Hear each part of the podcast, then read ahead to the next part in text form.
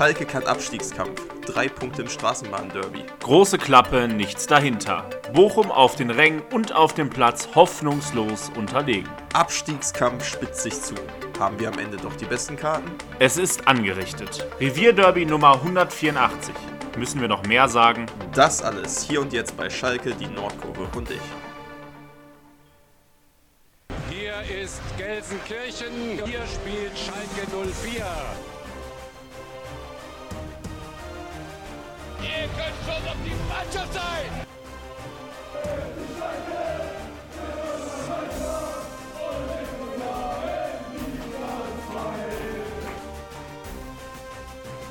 Es gibt gewisse Dinge im Fußball, die sind nicht beeinflussbar. Abseits von Raul, Raul, Raul, Raul!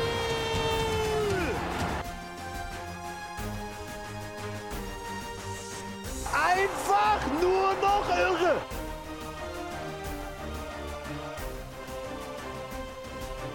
Schalke Die Nordkurve. und ich. Und damit herzlich willkommen zurück zur nächsten Ausgabe des Podcasts Schalke, die Nordkurve und ich. Heute nach dem, mit dem ersten Auswärtssieg seit November 2019, seit 38 Spielen, kein Auswärtsspiel mehr gewonnen. Das ist absoluter Bundesliga-Allzeitrekord gewesen. Und am 4. März 2023 im Auswärtsspiel in Bochum sollte diese Serie endlich reißen. Schalke 04 gewinnt 2 zu 0 in Bochum. Felix und ich haben jeweils äh, vor ja, unseren Computern gesessen. Äh, Felix in Kiel, ich in Berlin.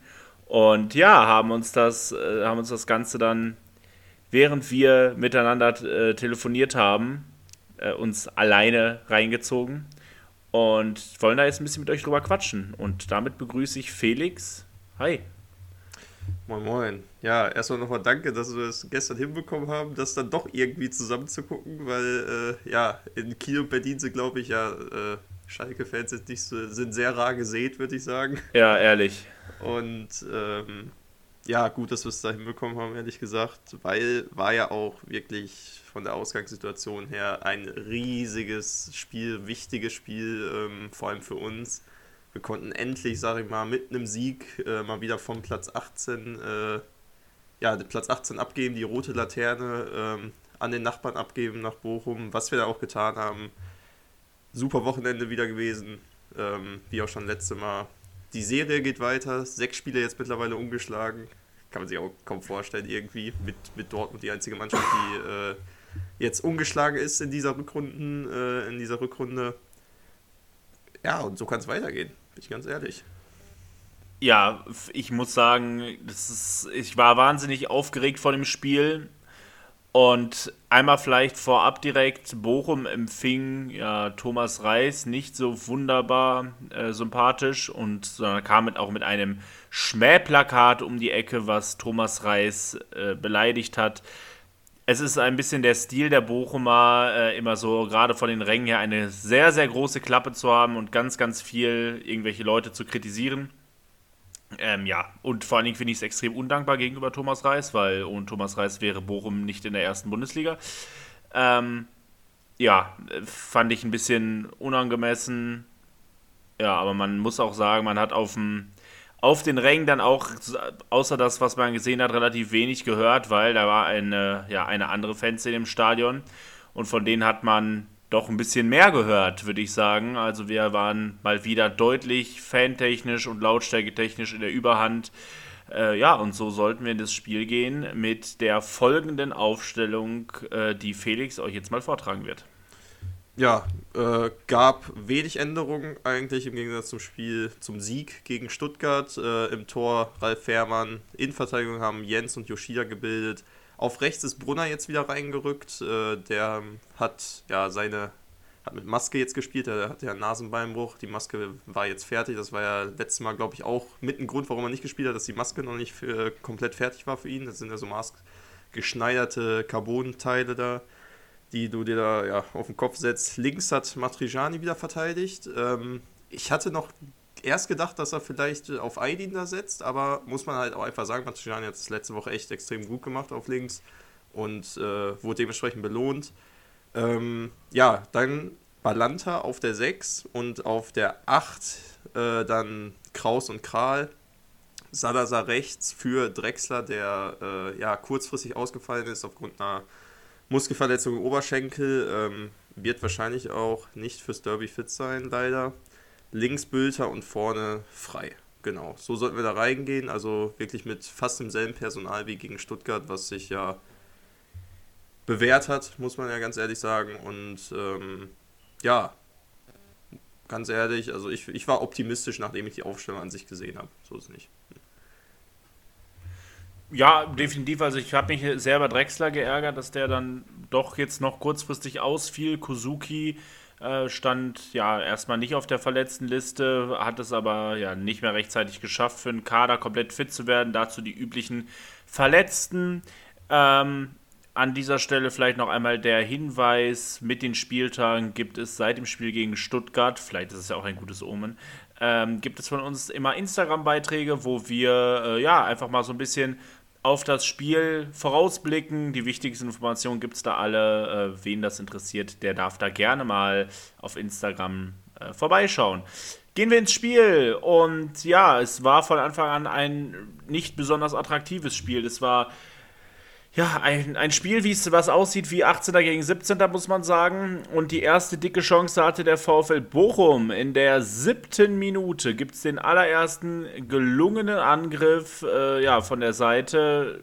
Danilo Soares flankt von der linken Seite rein und ja, überwindet damit die gesamte Abwehr inklusive Ralf Fährmann. Und da steht Philipp Hofmann, auch ein Ex-Schalker übrigens, ähm, ja, völlig alleine, fünf Meter vom Tor und ich sag mal, in 99 von 100 Fällen macht er den, aber trifft den Ball nicht sauber und setzt den Ball, ja, mehr oder weniger äh, knapp rechts über das äh, ja, komplett verwaiste Tor. Da hätte es nach sieben Minuten durchaus 1-0 stehen können, aber wir sind erstmal mit dem Schrecken davongekommen.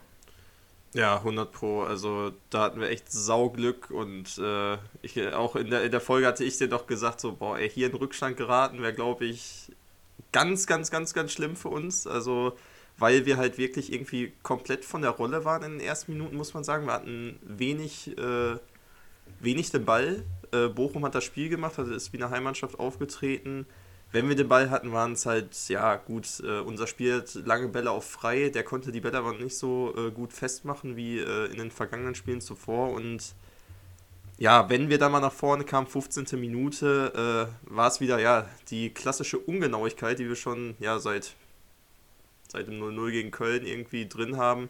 Äh, wir kontern über Kraus, äh, der spielt auf Balanta und Balanta muss den Ball viel besser timen auf frei, also ähm, viel zu steil geschickt. Riemann kann ihn äh, easy aufnehmen und äh, war im Endeffekt dann auch noch abseits, aber das sind so diese kleinen Dinge, so aus diesen Chancen machen wir aktuell meiner Meinung nach viel zu wenig, vor allem in diesen Spielen gerade.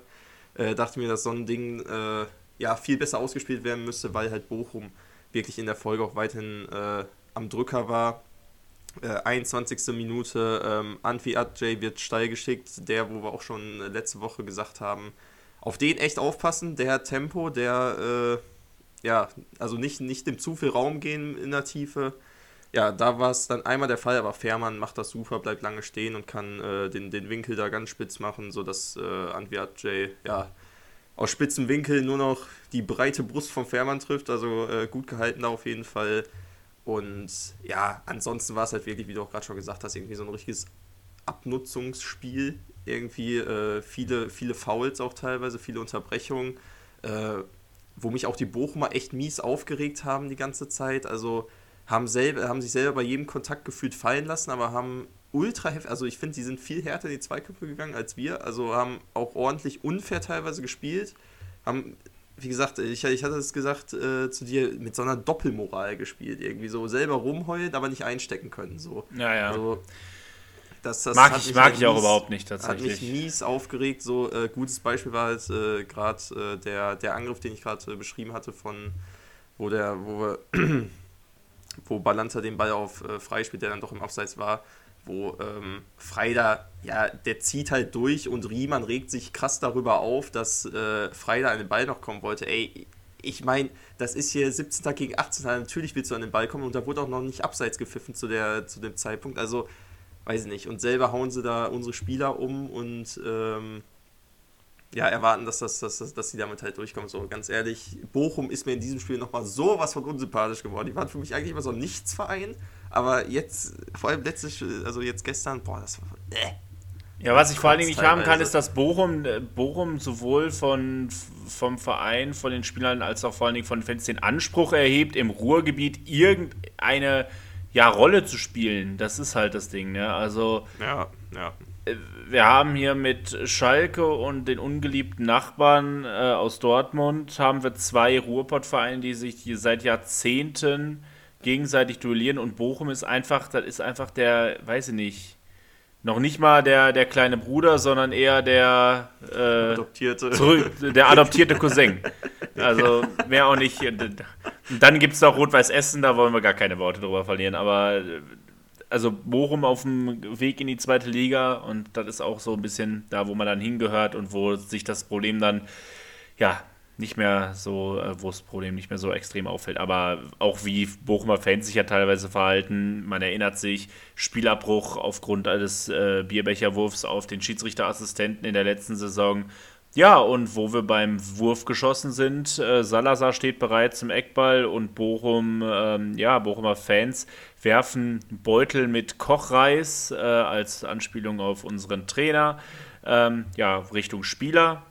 Ohne, äh, ja, ohne Salazar da zu treffen. Äh, Salazar geht damit natürlich absolut überragend um, äh, was er sich von, von seinen muslimischen Freunden wohl abgeschaut hat, wie er selber sagt ähm, ist er der Meinung, dass, dass man halt mit Essen so nicht umgeht. Und es gibt halt eine, eine Szene, wo er so den, den Reis aus dem, aus dem Weg räumt und dabei äh, den Reis noch einmal küsst und den dann so sehr ehrenvoll an die Seite legt. Fand ich eine, fand ich eine ganz schöne Szene und die richtige Reaktion, genauso wie die richtige Reaktion ähm, als Soares gegen äh, unnö total unnötig gegen Michael Frei auf der linken Außenbahn rempelt und äh, Frei einfach stehen bleibt, obwohl er gegen die Bande knallt und einfach da überhaupt nichts raus macht und da überhaupt nicht den Bochumer Fans, der, ich sag mal, die Genugtuung gibt, äh, da jetzt irgendwie einen guten Zweikampf zu haben äh, oder einen guten Moment zu haben, fand ich auch eine sehr, sehr schöne Situation. 31. Minute kriegt Kraus gelb, fand ich ein bisschen überzogen, ehrlich gesagt, die gelbe Karte.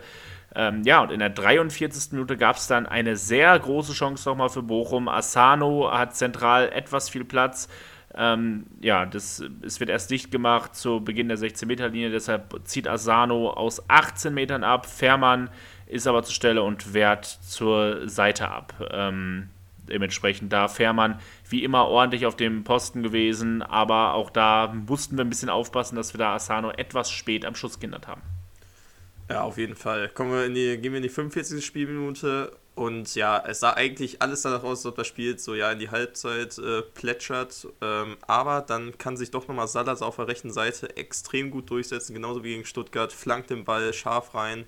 Wo Bülter ein bisschen Stress macht, äh, Masovic will den Ball irgendwie klären, äh, der Ball hoppelt durch den Fünfer ähm, Riemann kann den Ball nicht richtig packen und buxiert ihn, ja, drückt ihn irgendwie selber ganz komisch äh, über die eigene Linie, richtiges Slapstick-Tor.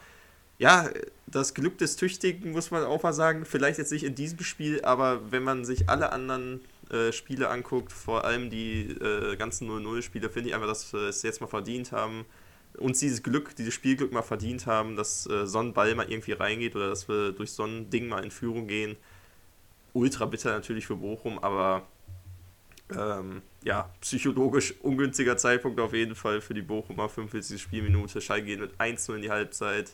Und ähm, glücklich ja, zu dem Zeitpunkt, würde ich sagen. Glücklich, glücklich auf jeden Fall, weil die, äh, die äh, ja, gefährlichsten äh, Chancen hatten auf jeden Fall die Bochumer da.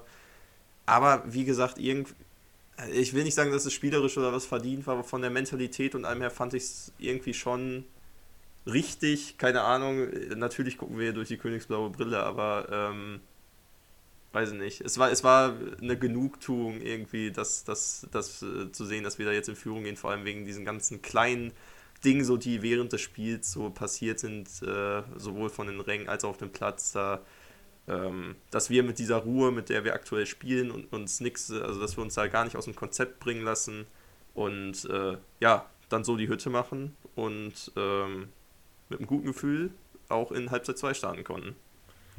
Die zweite Halbzeit beginnt auf jeden Fall deutlich ausgeglichener als die erste Halbzeit war. Äh, und die erste Chance gehört auch den Schalkern. 56. Minute. Rodrigo Salazar im Anschluss an einen Eckball kommt er aus Spitzenwinkel zu einem wirklich schönen Schlenzer. Äh, Riemann ist aber auf dem Posten, lenkt den Ball über die Querlotte. Es wäre ohnehin abseits gewesen, aber wirklich muss man sagen, ein echt schöner Abschluss. Äh, Osterhage von Bochum sieht in der 59. noch gelb und in der 60. gibt es dann einen Wechsel, äh, der ja völlig, also längst überfällig war. Äh, Tobi Moore kommt für Balanta, der wirklich überhaupt keinen guten Tag hatte, wahnsinnig viele Fehlpässe gespielt hat. Ähm, das war. Das war sehr, sehr wenig. Ähm, da muss ich sagen, war ich, war ich sehr unzufrieden. Da hätte ich, deutlich, hätte ich mir deutlich mehr erhofft. Aber die Leistung von Balanta in dem Spiel war, war wirklich, wirklich sehr wenig. Auch nur 22 Ballkontakte gehabt. Das ist als, ja, also viel zu wenig als Mittelfeldspieler. Genauso wie äh, drei Zweikämpfe geführt, davon zwei verloren. Ist halt ja. wirklich für, für jemanden, der, ähm, der im Mittelfeld als Abräumer agieren soll. Vielleicht war es auch nicht seine Position, dass er zu offensiv ran musste, aber da hat er mir gar nicht gefallen. Da fand ich es gut, dass Tobi ja, Moore dann in der. Äh, trotzdem trotzdem muss man ja sagen, dass das äh, allein von seiner Spielanlage her, der genau, also an sich dachte ich vor dem Spiel halt, der passt perfekt in dieses Spiel rein, körperlich betont, abräumtechnisch und auch wenn du ein bisschen offensiver da aufgestellt bist, so finde ich, ist das keine Entschuldigung für diese, also diese Leistung war wirklich abgrundtief schlecht, weil, der, weil das die ganze Mannschaft, finde ich, äh, noch schlechter gemacht hat an sich. Also es lag auch einfach äh, Vielleicht da auch eine kleine Kritik, sage ich mal, dann doch an der Aufstellung, weil dadurch musste Salazar auf die rechte Seite ausweichen, auf die Drechsler-Position von letzter Woche. Und das hat dem Spiel gar nicht gut getan, muss man sagen. Also durchs Zentrum haben wir nichts geschissen bekommen. Ähm, da halt Balanta wirklich, äh, wie du schon sagtest, also nicht stattgefunden hat. Kraus und Kral mussten da alleine gefühlt dieses Mittelfeld regeln und Balanta stand halt ja im leeren Raum die ganze Zeit rum. Und wenn er hat auch entscheidende Zweikämpfe verloren, wenn, wenn er in Zweikämpfe gegangen ist. Ähm, nimm mal das Beispiel da, wo äh, in der ersten Halbzeit Antwi Adjei ähm, steil geschickt wird. Vorher verliert Balanta da diesen Zweikampf, äh, den er eigentlich auf jeden Fall gewinnen muss. Er ist vorm Ball und lässt sich da einfach abkochen. Für einen von seinem Format eigentlich echt. Also wenn, wenn man sich den anguckt, wie bullig der ist und sich dann da von so einem Stöger so abkochen lässt, weiß ich ja nicht, ne? Keine Ahnung. Aber dadurch dann Moore drin, wir haben es ja auch schon, ich meine, wir haben schon in der Halbzeit gefordert, ne? Ja, ja, ja, also ich glaube, du, du hast das erste bei der 22. Minute gefordert, aber du bist ja an der Wechselkeule, bist du ja gerne mal sehr, sehr früh. Ähm, machen, machen, machen wir weiter. 69. Minute und die erste richtig gute Chance für Bochum nach der Pause. Äh, Stöger legt in den Lauf zu Antwia J, der wieder mal sein Tempo ausspielt und ja, den Ball in die Mitte zieht auf Fährmann. Fährmann hält die Bochumer Spieler in der Mitte hätten gerne, glaube ich, das Zuspiel lieber gehabt, aber Fährmann passt auf und Matriciani kann dann letztendlich zur Ecke klären. Dann kommt ein Wechsel, den ich nicht verstanden habe. Frei, der wieder ja, super gearbeitet hat, der ist einer der wichtigsten Spieler momentan in diesen Tagen. Ich bin jedes Mal begeistert, wenn ich ihn sehe. Äh, geht raus, Terodde kommt, vielleicht auch, weil es gegen seinen Ex-Club geht oder gegen einen seiner diversen Ex-Clubs. Ähm, und ja, da, vielleicht kriegt er daher dann mal die 20 Minuten hat es dann am Ende auch gut gemacht, aber ich sag mal, zu dem Zeitpunkt des Wechsels deutete sich das nicht unbedingt an. Es kam die 78. Minute und Cedric Brunner mit, macht, hat eine ganz, ganz tolle Flanke. Äh, ich habe es zu dir schon gesagt. Äh, Cedric Brunner finde ich, ich habe den ja ganz oft kritisiert, oder wir haben den ja auch sehr oft kritisiert in den letzten Wochen. Aber seitdem er jetzt verletzt war, ein Spiel raus und jetzt, wo er plötzlich eine Maske auf hat, ich fand ihn richtig, richtig gut. Also super vom Zweikampfverhalten und her äh, hat mir das wirklich sehr, sehr gut gefallen, was der da, was der da so gemacht hat. Definitiv. Und in, und in der Situation ist es dann auch so. Äh, er schlägt die, er schlägt die äh, ja, Flanke von der rechten Seite. Es ist eine von insgesamt drei Flanken und die passt perfekt auf den Kopf von Simon Tirode und Riemann hält den Ball richtig stark. Da hätte es durchaus 2-0 stehen können. Äh, Riemann kann den Ball allerdings übers Tor lenken und dadurch äh, gab es natürlich eine Ecke. Ja, und dann ist was passiert, ja, womit wirklich, also keiner gerechnet hat. Also, äh, ich, ich wusste nicht, dass wir sowas können, dass wir diese Kreativität besitzen. Aber wir können anscheinend Eckballvarianten. Salazar führt die Ecke aus, spielt den Ball flach in den Rückraum. Von hinten vom äh, zweiten Pfosten kommt äh, Bülter gelaufen, ja, und schiebt den Ball lässig zum 2 zu 0 ein. Ja, 2-0 ich will nicht sagen, Sack war zu dem Zeitpunkt zu, aber zumindest gefühlstechnisch äh, war es so. Äh, alle rasten aus. Äh, Reis bleibt aber ruhig, muss man sagen. Also der hat, der, er hat wenigstens zu den, er hat im Gegensatz zu den Fans äh, auf den Rängen in Bochum noch Ehre gehabt. Ähm, hat nicht gejubelt, aber natürlich bei allen anderen, alle haben ihren Emotionen freien Lauf gelassen und ja, da stand schon wieder 2-0, wir hatten schon wieder zwei Tore da stehen und schon wieder dachte ich, fuck, der Hot Take von vor zwei Wochen äh, gerät wieder ins Wanken. Also auf einmal, seitdem wir das gesagt also gerne immer gerne weiter so, aber seitdem wir das gesagt hatten, schießt Schalke. Seitdem du das gesagt hast, ich habe damit ja, nichts okay, zu tun. Okay. Aber ey, also unterschreibe ich, wenn, können sie gerne so weitermachen, so ist nicht. Wir haben dann, ähm, ja, natürlich mit dieser, mit dieser Standardvariante eine richtige also ich war völlig begeistert. Ich weiß nicht, wie wir das gemacht haben. Das war einstudiert, das hat man gesehen und man hat auch ja. anhand des Weges von Bülter zum Standardtrainer hat man halt gesehen, wie, äh, wie wichtig äh, das auch für, für, für, die, für die Spieler war. Ja, und äh, dementsprechend 2-0 war gefühlt, gefühlt war es schon ein bisschen durch zu dem Zeitpunkt, das Spiel. Aber in der 83. Minute nach einem Freistoß äh, von Bochum liegt der Ball plötzlich im Tor, Torschütze Schlotterbeck. Ja, das ist der Bruder von dem, der beim anderen Verein im Pott spielt. Aber ähm, der Jubel bei Bochum währt nur kurz. Es gibt den Eingriff von äh, Videoassistent Pascal Müller. Und ja, der stellt fest, klare Abseitsposition. Schlotterbeck steht im Abseits. Das Tor zählt nicht. 2-0 und ja, das war dann letztendlich der komplette K.O. für die, für die Bochumer. Es kam nichts mehr und somit gehen wir am Ende mit 2 zu 0 daraus und gewinnen mal wieder ein Spiel. Noch zu erwähnen, vielleicht in der 89. Minute wird Marcin Kaminski eingewechselt.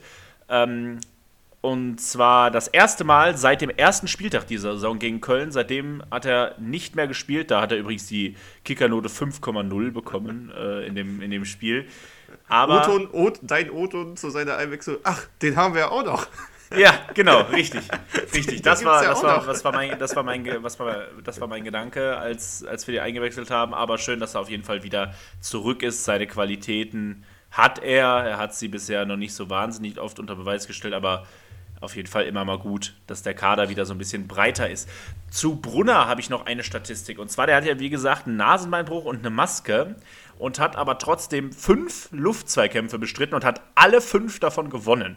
Ähm, Nochmal vielleicht als Unterstreichen, wie gut das wirklich war. Ja, aber krass, das ist schon das ist ja auch schon während des Spiels aufgefallen, wo wir auch schon gesagt haben, krass, dass der mit einer Maske so sich in die Bälle haut mit, mit dem Kopf. Also da habe ich mich auch gefragt, wie so eine Maske überhaupt, also das tut doch safe trotzdem weh. Also so ja, krass kann die Maske jetzt nicht helfen. Also Respekt auf jeden Fall an der Stelle. Und ich glaube, dann können wir auch direkt wahrscheinlich zum Helden und Deppen äh, des Spiels äh, rübergehen. Und da wir bei Brunner sind, weiß ich, helltechnisch, ich meine, wir haben schon nach dem Spiel eigentlich gesagt, man kann zwar Cases für Bülter machen und wahrscheinlich auch für Salazar, aber ich muss sagen, ich fand, ich fand Bülters Leistung jetzt, muss ich sagen, eigentlich, eigentlich muss, muss man den Bülter geben. Eigentlich ja, aber leistungsexplosionstechnisch. Ja, ich das aber, auf jeden Fall. Dass Brunner auf jeden Fall Held des Tages ist. Der, also, der hat, weiß ich, während seiner Verletzung sich, glaube ein paar Flankentutorials bei YouTube reingezogen. Also seitdem äh, kommen die Flanken mal an. Die sind schön scharf, schön knackig. Oder hat mit Salazar ein bisschen trainiert, I don't know. Aber wirklich über rechts mal wieder ordentlich Tempo gehabt. Dafür ist die linke Seite ein bisschen abgefallen, aber ist noch nicht schlimm. Matrischan hat offensiv eh nicht so die größten Qualitäten, konnte sich ein bisschen mehr auf die Defensive konzentrieren. Also für mich ist es, ist es Brunner. Wobei halt, wie gesagt, auch Bülter. Aber Bülter war letzte Woche schon, oder? Oder war es Salazar da? Nee, Salazar war es letzte Woche. Auch oh, undankbar, oh, ne? Oh, oh, das ist aber. Ah, das ist. Ah, das ist fies. Eigentlich davon will. Ah, mh. Hm. Oh Mann. Das ist schwierig jetzt. Äh, ja, Ich, also ich die muss sagen, die ganze Zeit. Und ja, und vor allen Dingen, also man kann ja auch, man hätte ja auch völlig zu Recht einen äh, Case für Salazar machen können, der hat auch wieder zwei Torvorlagen, ne? Also, ja, ja. ähm, da kann man sich letztendlich einen aussuchen. Für wen entscheiden wir uns jetzt? Boah, ich glaube, also, äh, auch wenn ich jetzt gerade so krass für Brunner argumentiert habe, Bülter Eigentlich, wir den, eigentlich muss man den Bülter muss- geben. Das ist, das ist unfair. Ansonsten, äh, Ja. der hat jetzt, der hatte, also äh, man muss ja auch sagen, der hat eigentlich auch, das äh, hätte Riemann den nicht selber da sich Ja, ins ja. Tor buxiert, hätte er zwei Hütten heute wieder gemacht und dann hätte er na, mit letztem Spiel drei, drei Buden jetzt in zwei, aus zwei Spielen und das in solch wichtigen Dingern, in solch wichtigen Sechs-Punkte-Spielen, ja komm, lass mit Bülter gehen. Dann gehen wir mit Bülter. Ähm, ich glaube, beim Deppen gibt es viel weniger Diskussion. Äh, ja, Balanta. Gibt es Ja. einen Case dagegen? Nee, ne? Nee. Gut. Nee, Sehr schön. Balanta. Also ja, haben wir, glaube ich, gerade schon genug zugesagt. Nicht, Genau. nicht stattgefunden. Du hast die Statistiken gerade von ihm äh, ja, präsentiert. Also, sag mal so, ich glaube, da wird sich Reis vielleicht nochmal was einfallen lassen. Gegen Dortmund werden wir, glaube ich, nicht mit Balanta spielen. Ja, wer weiß, ne? Also ist halt immer die Frage, kann, so einer kann natürlich für ein Derby auch immer gut sein, definitiv, aber Klar, aber wenn er trotzdem, wenn er so einen Zweikampfverhalten an den Tag legt, wie jetzt im, Ja. im kleinen Nachbarschaftsduell, wie soll dann ein Derby bitte aussehen? Also, ja. Ja, ist schwierig. der, hat, noch, ist- der hat sich noch niemals gelb abgeholt. Was denn das? Ja. Äh, insgesamt übrigens ein sehr faires Spiel. Hätte ich bei dem Spiel Bochum gegen Schalke überhaupt nicht erwartet. Äh, aber Dr. Felix Brüch äh, in seinem 330. Bundesligaspiel äh, kann man sich auch mal, mal überlegen, wie viele, wie viele Spieler kommen auf 330 Spiele in ihrer Karriere. Das sind nicht so wahnsinnig viele. Und äh, ja, hat das aber sehr, sehr, sehr über, übersichtlich, sehr gut gemacht. Ähm, ja, gab es wenig, glaube ich, wo man sich irgendwie hätte darüber beschweren können. Äh, ich würde sagen, ähm, angesichts, der, äh, angesichts der Tatsache, dass wir so mit dem Spiel jetzt so ein bisschen mehr oder weniger durch sind, kommen wir zu unserer beliebten Rubrik, was sonst noch auf den Plätzen passiert ist. Angefangen in der Regionalliga West. Zweite Mannschaft. Und die hat auch Kampfgeist bewiesen, hat gegen den FC Düren gespielt. Äh, zwischen, wenn wir dann wieder in unseren angestammten Orten Aachen und Köln sind, dann, äh, ja, genau zwischen den beiden Städten beim FC Düren musste die zweite Mannschaft von Schalke ran und lag nach 19 Minuten bereits mit 2 zu 0 zurück. Ja, aber die Mannschaft bewies Moral und kam durch Amadin und Baluk noch zurück. Endstand 2 zu 2. Ähm, ja, weiterhin Platz 9 im Niemandsland der Tabelle in der Regionalliga West, aber immer mal wieder gut, äh, mal da einen Blick drauf zu haben, wer da gerade so stark ist und wer eventuell auch. Wir hatten jetzt mit Joey Müller wieder mal einen äh, hochgezogenen Spieler im Kader.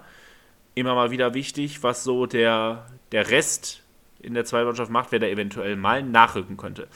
Gehen wir zum Freitagabendspiel. Dortmund gegen Leipzig. Äh, viel zu groß das Spiel für einen, für einen Freitag. Borussia Dortmund gewinnt das zehnte Spiel in Folge 2 zu 1. Überragende erste Halbzeit, sehr schwache zweite Halbzeit tatsächlich, aber am Ende ein völlig verdienter Sieg gegen Leipzig. Ja, und Dortmund bleibt dran und durfte zumindest für eine Nacht Tabellenführer sein. Ja, kommen wir zum Samstag, äh, zum ersten Parallelspiel äh, von uns. Gladbach gegen Freiburg. Gladbach nach dem ja katastrophalen Auftritt letzte Woche in Mainz, äh, ja, wollte ein bisschen Wiedergutmachung, für Wiedergutmachung sorgen bei seinen Fans. Ähm, hat das so semi hinbekommen. Gladbach gegen Freiburg, die trennen sich mit 0 zu 0. Ähm, Highlights des Spiels ja, waren dann eher in der Schlussphase. Player, der äh, eine Großchance äh, vorne für Gladbach vergibt und dann den, in der letzten Minute in der Nachspielzeit noch ähm, ja, das Siegtor für Freiburg verhindern kann. Ähm, kleiner Fun, äh, was heißt Fun Fact? Benzebaini holt sich in der 87. noch gelb-rot ab und da wird jetzt anscheinend noch gegen ermittelt vom DFB aus, weil er auf dem Weg, sag ich mal, vom Platz runter den Schiedsrichter noch auf Französisch als Hurensohn beleidigt haben soll. Ja, hat er Also gemacht. auch Also ich habe also selten- völlig auch, zweifelsfrei. ich hab's auch gesehen, ich hab's auch gesehen. Also es ist selten dämlich wirklich. Ähm, keine Ahnung. bin Und vor, gespannt, und vor allen Dingen, und ist wie, jetzt. wie hat der Gelb-Rot bekommen? Der hat Gelb bekommen für Ball wegschießen, hat dann höhnisch applaudiert und hat dann Ja. Gelb-Rot Ja, bekommen ja. innerhalb von 30 Sekunden. Also es ist unglaublich dumm und äh, ja, also äh, absolut richtige Entscheidung da. Also brauchen wir nicht drüber diskutieren, dass das alles richtig ist. Und also ich würde die Prognose aufstellen, dass äh, Rami Benzebaini bis zur Länderspielpause kein Spiel mehr macht. Ich könnte mir sogar vorstellen, dass es länger ist. Mal gucken, was dabei so rauskommt. Äh, eine Sache haben wir aber in dem Spiel noch vergessen. Äh, was sagst du denn zu Tyram? Zu, zu, zur Elfmeter-Szene. Hast du die gesehen? Ja, ja. Da hätte er- also auch, also, wirklich- ich finde es auch unsport, es ist einfach so unsportlich, finde ich auch irgendwo, ne? Also, Ja. keiner tritt in den Rasen und forderst da, also, boah, keine Ahnung. Weiß nicht. Ja, Aber also. Äh, war, ja, war ja alles Endeffekt. Genau, also äh, da hat der Videobeweis mal seinen Job gemacht. Äh, Schiedsrichter Benjamin Brandt entscheidet auf Strafstoß, nachdem Tyram zu Fall kommt, aber der Videobeweis greift ein und sieht, dass es sich um eine klare Schwalbe handelt. Und ähm, ja, dadurch, ähm, dadurch wird halt der, der Strafstoß zurückgenommen und stattdessen gibt es aber nicht die gelbe Karte für Tyram, weil der Videobeweis das nicht darf. Auch so ein bisschen problematisch, aber naja, immerhin gab es da noch die Gerechtigkeit. Kein Elfmeter für Gladbach, Endstand 0-0. Ähm, gehen wir weiter zum nächsten 0-0. Union Berlin gegen FC Köln, highlightarmes Spiel. Köln oft besser. Union Berlin gewinnt das dritte Spiel in Folge nicht. Äh, ja, muss sich jetzt damit begnügen, auf dem dritten Platz äh, zu sein. Fünf Punkte, langsam fallen sie so ein bisschen zurück und der FC hätte das Spiel auch durchaus gewinnen können, aber am Ende steht nur ein Punkt für sie da. Sie sind zwar Zwölfter, das sieht sehr nah am Keller aus, aber es sind letztendlich acht Punkte auf dem Relegationsplatz. Es würde mich überraschen, wenn sie da noch reinrutschen, aber wer weiß, was die anderen da unten noch machen. Gehen wir nach Mainz. Mainz gegen Hoffenheim. Mainz gewinnt zu Hause mit 1 zu 0. Ja, gegen, ich würde schon sagen, die schlechteste Bundesligamannschaft aktuell zumindest, gegen Hoffenheim. Äh, haben uns damit auch, ja, sag ich mal, Ehrenmainzer haben für uns gespielt. Hoffenheim also auch jetzt aktuell nur äh, mit 19 Punkten, rangiert er noch auf Platz 16 rum. Aber wenn man sich, sag mal, die Formtabelle anschaut, dauert das, glaube ich, auch nicht mehr lange, dass die auf den direkten Abstiegsplatz runterrutschen werden. Es würde mich zumindest nicht überraschen. Ähm, die Augsburger Heimserie hält auch gegen Werder Bremen. Damit Augsburg. Ja, ich habe die eigentlich ja schon dreimal gesagt, dass die aus dem Keller wieder raus sind. Äh, deshalb werde ich mich hüten, das jetzt wieder zu tun. Aber es sieht wieder mal gut aus. Augsburg festigt den 13. Platz. 2-1 Sieg gegen Bremen. Zu Hause einfach Augsburg immer stark. Ähm, ja, letztendlich das entscheidende Tor fällt in der 46. Minute nach wenigen Sekunden und Bremen kam nicht mehr ran, hat es nicht mehr geschafft und äh, ist jetzt Elfter irgendwo im Niemandsland. Ja, 2-1 gewinnt Augsburg gegen Bremen. Kommen wir zum Topspiel äh, des Spieltags. Stuttgart empfängt den FC Bayern München. Ja, ein Spiel, was dann doch irgendwie am Ende knapper wurde, äh, als es nötig war, vor allem wieder für die Münchner, die vor allem in der ersten Halbzeit, sage ich mal schon, das Spiel eigentlich äh, für sich entscheiden müssten, kommen aber erst in der 40. Minute durch die Licht äh, zum 1 zu 0. Und äh, ja, in der zweiten Halbzeit muss man wirklich sagen, Stuttgart kommt gut aus der Pause, kann gut äh, mithalten, hat die ein oder andere Chance, doch ja, so wie es dann nun mal ist mit äh, Bayern, die spielen dann ihre Klasse aus äh, und Choupo-Moting macht es in der 62. Minute dann gut und vollstreckt zum 2 zu 0. Ähm, da muss man auch nochmal sagen, finde ich auch wild, 63. Spielminute hatte ich irgendwo gelesen, äh, ja, Bayern wechselt einfach 300 Millionen Mal in einer Minute ein äh, mit äh, Gnabry, Sané und Mané, äh, ja, werden 300 Millionen Euro Marktwert eingewechselt, wenn du das kannst. Respekt auf jeden Fall. Ähm, hat das Spiel der, der München aber nicht besser gemacht, deutlich besser gemacht, denn äh, ja, kurz vor Schluss kann noch äh, Stuttgart rankommen auf ein Tor. Perea macht's gut und ähm, es steht 1 zu 2. Und in der allerletzten Minute Nachspielzeit kann es dann sogar noch, äh, kann Stuttgart sogar noch fast auf 2 zu 2 stellen. Gott sei Dank nicht, muss man sagen. Wäre für uns nämlich nicht so gut gewesen, denn damit ist Stuttgart auch weiterhin nur mit 19 Punkten unten im Keller auf Platz 15. Gehen wir zum Sonntag und es gibt, ich muss ein Riesenlob loswerden. Und zwar an Xabi Alonso, den Trainer von Leverkusen, der überragend gut aufgestellt hat. Der stellt äh, gegen Hertha BSC absolut Tempo auf. Ich habe ein bisschen ausschnittsweise vorhin die Möglichkeit gehabt, ein bisschen was zu sehen. Ähm, und wirklich, Leverkusen hat so funktioniert, wie sie nur funktionieren können, über Tempo. Frimpong, Diaby äh, waren, äh, haben wieder überragend gespielt. Ja, und dann geht halt eine langsame, defensive, behäbige Truppe wie Hertha BSC da 4 zu 1 baden. Und auch in der Höhe völlig verdient. Es hätte auch höher äh, sein können, äh, nachdem Hertha ja letzte, letzte Woche sich so ein bisschen freigeschwommen hat. Auf Platz 14 ganz klarer Rückschritt für, für die Hauptstädter. Und voll dabei im Abstiegskampf, immer noch auf Platz 14. Ja, kommen wir zum letzten Spiel des Spieltags, was aktuell auch gerade noch läuft. Wolfsburg gegen Frankfurt, da steht es aktuell 2 zu 2. Mamouche in der, hat in der 10 Minute auf 1-0 gestellt, nachdem er zwei Minuten zuvor noch ein Abseitstor erzielt hatte. Ja, Doppelschlag dann von, äh, von der SGE. Kolumuani und Endika können äh, in der 22. und 26. Spielminute auf 2 zu 1 stellen. Doch vor der Pause kann Gerd sogar noch auf ein 2 zu 2 stellen. Also eine schwungvolle erste Halbzeit auf jeden Fall da in diesem Spiel. Bis jetzt, wir schreiben gerade die wievielte Minute? 79. Spielminute. Ähm, noch nichts passiert in Halbzeit 2. Äh, mal gucken, wer das Spiel noch für sich entscheiden kann oder ob es beim Unentschieden bleibt. Damit sind wir für diesen Spieltag durch. Ähm, wir wollen nicht auf die ganze Tabelle schauen, aber einmal unten rein. Und zwar haben wir die spannendste Ausgangssituation im Keller aller Zeiten so spannend und so eng war es nach einem 23. Spieltag noch nie. Äh, wir gehen mal von unten. 18. Bochum 19 Punkte, 17. Schalke, das erste Mal seit dem 10. Spieltag nicht mehr auf Platz 18. 19 Punkte. 16. Hoffenheim 19 Punkte, 15. Stuttgart 19 Punkte, 14. Hertha 20 Punkte. Äh, also innerhalb von einem Punkt kommen fünf Mannschaften. Dann gibt es eine sieben Punkte Lücke, bis es mit Augsburg und Köln weitergeht. Ähm, Bevor wir zum äh, nächsten Spieltag äh, kommen und da auf, äh, auf das Spiel schauen und auf die wichtigen Dinger, möchte ich noch was sagen. Und zwar hat die DFL ähm, Ansetzung oh ja. rausgehauen. Oh ja. Einmal ähm, Schalke gegen Leverkusen, Samstag 15.30 Uhr, sehr erfreulich. Dann auswärts Hoffenheim, ähm, 19.30 Uhr an einem Sonntag, an Ostersonntag, Ostersonntag, Ostersonntag 19.30 Uhr. Ähm, ja, dann haben wir Heimspiel gegen Hertha, Freitag 20.30 und Freiburg auswärts Sonntag 15.30 so, es gibt jetzt, äh, weil die Gladbacher sich auch ein bisschen beschwert haben, es gibt Statistiken, ähm, natürlich welches Team wie oft an einem Samstag um 15.30 Uhr spielt. Das ist natürlich bei den Fans die beliebteste Anstoßzeit. Es ist die große Konferenz, die einfach die höchste Attraktivität als Fernsehzuschauer auch bietet.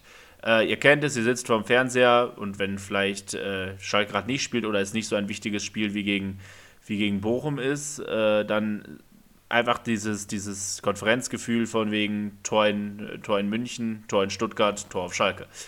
Ähm, so, und es gibt Statistiken dazu. Wir schreiben den, äh, wir haben jetzt 24 Spieltage gespielt. Ne, 23 Spieltage haben wir gespielt. 23 Spieltage gespielt. Äh, Schalke ist bisher am zweithäufigsten, äh, am zweitwenigsten Samstag 15.30 gelaufen, nur neunmal von 23 Spielen. Gladbach gar nur sechsmal.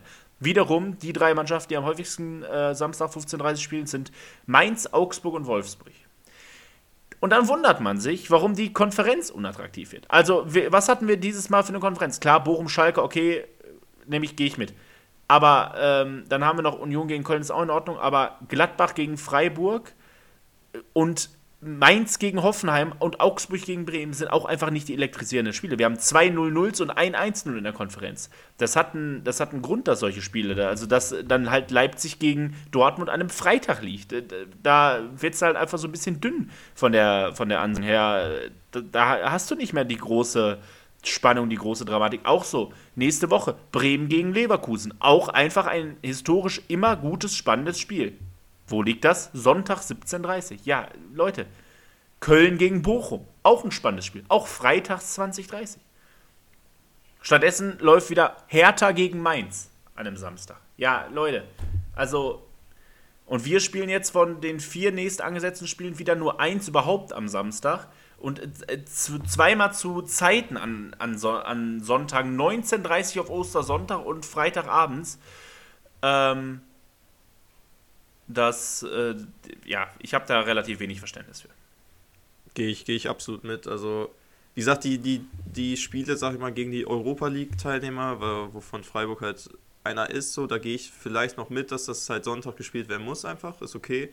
Aber dieses Her also für das Hertha-Ding habe ich am wenigsten Verständnis, ehrlich gesagt. Äh, ist zwar auch, wir hatten es uns auch angeguckt, nur ein Spiel könnte theoretisch auch an einem Freitag dann liegen, anderes. Ich weiß ja, ich glaube, es ist Köln gegen Mainz oder so. Ja, ja. so auch so ja, ein ja. Schmutzspiel einfach. So was ist eigentlich viel mehr auf diesen Freitag äh, verdient hätte, weil ganz ehrlich, Schalke gegen Hertha, ne, das wird ein absolut, also da wird es wahrscheinlich um alles gehen am äh, 1. Wann ist das? 1.4. ist das, ne? Nein. Nee, danach die 14. 15. 15. 14.4. jetzt, 15. 14. bis 16.4. ist das Wochenende. Da wird es um ganz, ganz viel gehen. So, das ist das letzte Spiel zumindest für uns gegen einen direkten Abschiedskandidaten. Und äh, also, ich, da fehlt mir wirklich jegliches Verständnis dafür, so ein Ding auf 2030 zu setzen, weil es auch einfach so einen logistischen Aufwand immer so bedeutet für viele Fans, wo wir, wo ich uns jetzt mal mit einschließen äh, möchte, oder wobei dich zu dem Zeitpunkt nicht mehr, du bist dann wieder in Köln.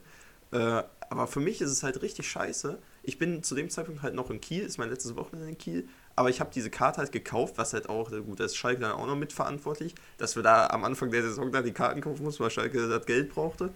Ähm, jetzt habe ich dann eine Karte und ich muss jetzt irgendwie hinkriegen, äh, gegen, also aus Kiel nach Gelsenkirchen zu kommen, obwohl ich noch arbeiten muss. Ja, also sowohl mit Auto als auch mit der Deutschen Bahn bin ich da mindestens fünf Stunden unterwegs.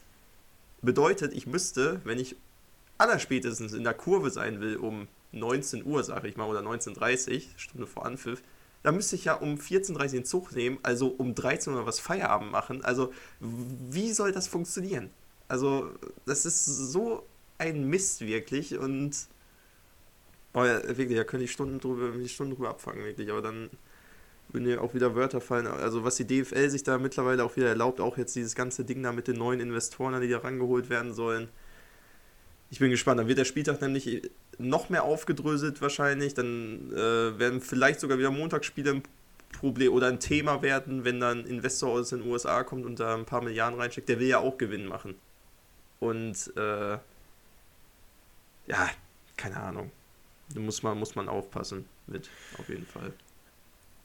Ja, genauso wie ähm, der, weißt du, der Hintergrund, was der Hintergrund ist, dass wir gegen Hoffenheim auswärts 1930 spielen. Also 1930 ist ja so ein bisschen der Ersatzpunkt in der, in der ersten Liga, falls es drei Europa League-Mannschaften gibt. Aber weder Hoffenheim noch Schalke sind Europa League-Mannschaft. Der Hintergrund ist, dass das Osterwochenende und an Karfreitag ist dadurch kein Spiel, äh, weil es stiller Feiertag ist. Und deshalb ist es nicht, also The Zone muss mindestens drei Spiele halt zeigen am Wochenende. Und deshalb muss es drei Sonntagsspiele geben. Das ist halt, also diese Fernsehrechte Kacke, das ist ah, ganz Das fürchterlich. ganz schlimm, ja. Das ist, ist, also das Spiel könnte man ja problemlos auch 15:30 legen, aber ähm, ja.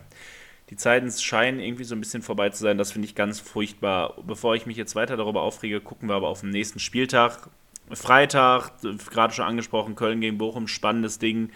Ja, dann gibt es so ein Nachbarschaftsding, Bayern gegen Augsburg, was niemanden interessiert. Ähm, ja, dazu, dazu haben wir noch äh, Leipzig gegen Gladbach. Recht attraktives Spiel, finde ich. Genauso wie Frankfurt gegen Stuttgart. Äh, und Hertha gegen Mainz. Ihr habt richtig gehört, wieder mal nur vier Spiele an einem Samstag. Und um 18.30 Uhr ist es dann soweit. Topspiel. Das erste Mal seit langer Zeit tatsächlich auch, ähm, dass, dass es ein 18.30 Topspiel ist. Da war ja immer so ein bisschen die Sorge, dass es nicht gut ist, wenn, wenn die Fans dann im Dunkeln anreisen. Mal sehen, wie es sich so ergeben wird, was so passieren wird. Hoffen wir natürlich, dass da alles sicher bleibt und da niemandem was passiert. Schalke gegen Borussia Dortmund. Es ist das 184. Revierderby, das 160. Pflichtspiel Revierderby. Wie sind die Vorzeichen? Wir haben zweimal die beiden Mannschaften, die einzigen beiden Mannschaften aus der Bundesliga, die bisher kein Spiel in der Rückrunde verloren haben. Dortmund kommt mit zehn Siegen im Rücken. Ähm, ja, mal gucken, was, ähm, was Dortmund noch machen wird. Unter der Woche spielen sie gegen Chelsea. Da ist es das entscheidende Spiel in der Champions League, ob sie weiterkommen oder nicht. Ja, und am Ende ist es natürlich aber angenehmerweise Heimspiel für uns. Immer wieder glaube ich, ein richtig großer Faktor in einem Derby. Ja, Ja. und Definitiv. gut genug der Vorrede. Was, was ist dein Call? Was sagst du? Ich glaube wirklich, wir haben, wir haben halt wirklich nur diesen einen Trumpf im Ärmel, dass wir halt zu Hause spielen. Ähm, man muss einfach sagen, dass die Dortmunder aktuell äh, auch äh, mentalitätstechnisch, was ja, sag ich mal, in Lüdenscheid im Nord immer so, ein, so eine Sache ist, die Mentalitätsfrage auch dahingehend echt mittlerweile gefestigt sind. Also von, also die zehn äh, Siege in Folge, die kommen ja auch von, von nichts jetzt. Ähm, also ich denke, es wird ein richtig schweres Spiel, aber ich glaube, wir haben eine Chance. Ich glaube, wir haben eine Chance und ich hoffe auf. Ich bin nicht, ich bin nicht pessimistisch. Darf man auch nicht sein in einem Derby. Derby hat seine eigenen Gesetze. Mehr als der DFB-Pokal. Und deswegen sage ich, das Spiel geht 1 zu 1 aus.